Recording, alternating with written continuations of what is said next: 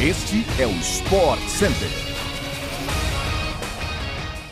Bom dia, fã do esporte! Estamos de volta para mais um podcast do Sport Center, o programa esportivo mais informativo das suas manhãs e que chega de segunda a sexta-feira, às seis da manhã, no seu tocador preferido de podcasts. Eu sou o Felipe Mota e siga o feed do nosso programa para não perder nenhum episódio. Tudo bem com você? Que saudade, Glaucia Santiago. Como é que você tá? Pois é, Felipe Mota. Quanto tempo a gente não se encontra, hein, meu amigo? Tudo bem? Um beijo para você, um beijo também para quem está conosco neste podcast do Sport Center. A gente tem todos os dias a partir das seis da manhã. Na sexta-feira à tarde tem aquela edição extra e a gente também se encontra pela telinha da ESPN e no Star Plus. Se liga nos horários do Sport Center hoje, edições ao vivo 11 da manhã, 4 da tarde e 1 da manhã na ESPN, logo depois do Linha de Paz, que tem todo o repercute da noite de Libertadores. Na ESPN 4, a partir das 7 da noite, também tem Sport Center trazendo pós, pré-jogos. A gente vai girar todas as informações de Libertadores, você não perde nada.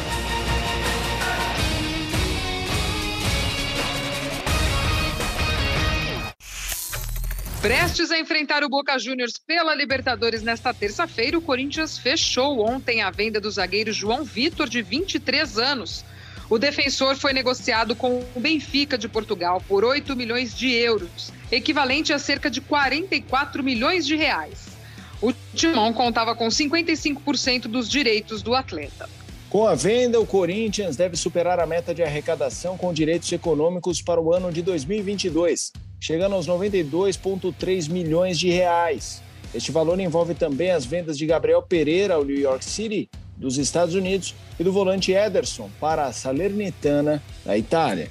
O bom andamento do negócio para a venda de João Vitor já havia sido adiantado pela ESPN no último domingo e o zagueiro deve viajar à Europa depois da partida contra o Boca pela volta das oitavas de final da Libertadores em La Bombonera, hoje às nove e meia da noite. Ainda hoje, pela Libertadores, outros dois brasileiros entram em campo. Após um empate fora de casa na ida 1 a 1, o Atlético Mineiro busca a classificação contra os equatorianos do Emelec no Mineirão, a partir das 19h15. Enquanto isso, o Atlético Paranaense fez 2 a 1 em casa na ida e agora viaja ao Paraguai para enfrentar o Libertar às 9h30 da noite. Essas duas partidas terão transmissão ao vivo pela ESPN no Star Plus.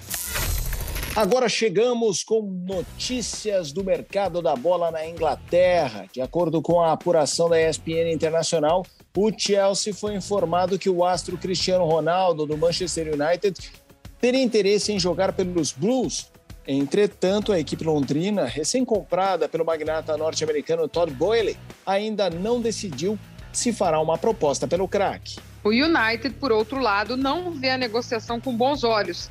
Apesar da ESPN ter noticiado no último sábado um pedido de CR7 para deixar o clube, o objetivo de Cristiano Ronaldo seria voltar a jogar a UEFA Champions League, competição pela qual o United não conseguiu se classificar na última Premier League. Bayern de Munique da Alemanha e Napoli da Itália seriam outros clubes interessados em contar com o camisa 7 dos Red Devils.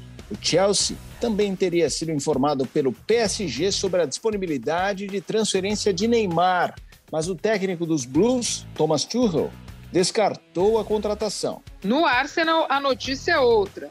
Os Gunners oficializaram a contratação do brasileiro Gabriel Jesus, ex-Manchester City, que chega para vestir a camisa 9 na equipe comandada por Mikel Arteta. No City, o anúncio de ontem foi a chegada do meia Colvin Phillips, ex-Leeds United, que era apontado por parte da imprensa inglesa como o novo Andrea Pirlo.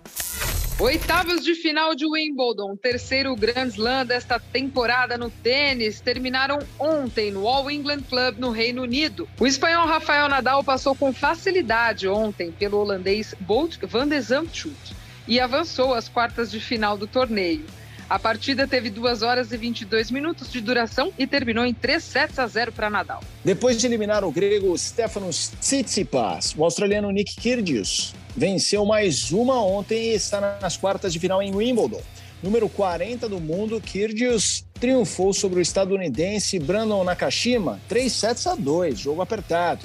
Taylor Fritz, dos Estados Unidos, e Christian Garim, do Chile, também garantiram ontem suas vagas nas quartas de final. Na chave feminina, a romena Simona Halep, campeã de Wimbledon em 2019, eliminou a espanhola Paula Badosa, atualmente na quarta posição do ranking WTA.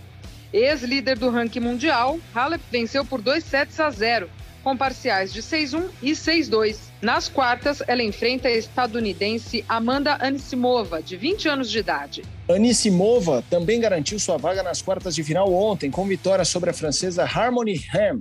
A casaque Helena Rybakina e a australiana Ayla Tomljanovic também se classificaram ontem. As quartas de final de simples em Wimbledon começam hoje. A partir das nove da manhã, ao vivo, pela ESPN no Star Plus, destaque para a tunisiana Jabeur e o sérvio Novak Djokovic na quadra. Agora vamos com notícias da bola laranja. O veterano Serge Ibaka, campeão em 2019 com o Toronto Raptors, fechou por mais uma temporada com o Milwaukee Bucks time pelo qual joga desde fevereiro deste ano, quando foi trocado pelo Los Angeles Clippers. As informações são do site The Athletic. Em 19 partidas pelo Bucks, Ibaka teve médias de 7 pontos e 5,3 rebotes por jogo. Também, conforme o The Athletic noticiou ontem, o retorno de Kevin Durant ao Golden State é altamente improvável. O camisa 7 dos Nets pediu para ser trocado na semana passada e agora o time de Nova York busca um novo destino para o bicampeão da NBA. Chegamos ao fim de mais uma edição do nosso podcast do Sport Center. Amanhã, seis da manhã, tem mais, hein, minha gente?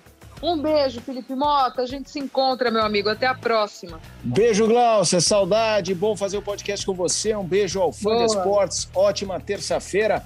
Vamos nessa, que a semana tem muita Libertadores, muitos eventos além do futebol. Vai ser demais. Beijão, Glau.